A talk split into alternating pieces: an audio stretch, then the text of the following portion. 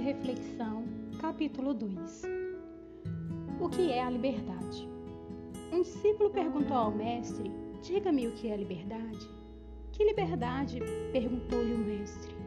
A primeira liberdade é a estupidez. Lembra o cavalo que relinchando derruba o cavalheiro só para sentir depois o seu pulso ainda mais firme. A segunda liberdade é o remorso. Lembra-se o timoneiro que, após naufrágio, permanece nos destroços em vez de subir no barco e salvar vidas. A terceira liberdade é a compreensão. Ela sucede à estupidez e ao remorso. Assemelha-se ao caule que se balança com o vento e, por ceder onde é fraco, permanece ali de pé.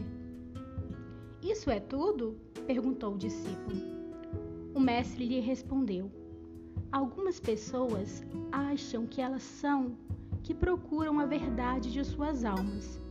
Contudo, é a grande alma que pensa e procura através delas.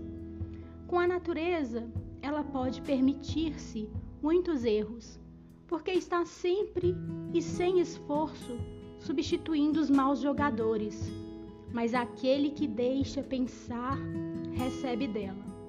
Às vezes, certa liberdade de movimento, e como um rio que carrega o nadador, que se deixa levar e leva até a margem, unindo sua força a dele.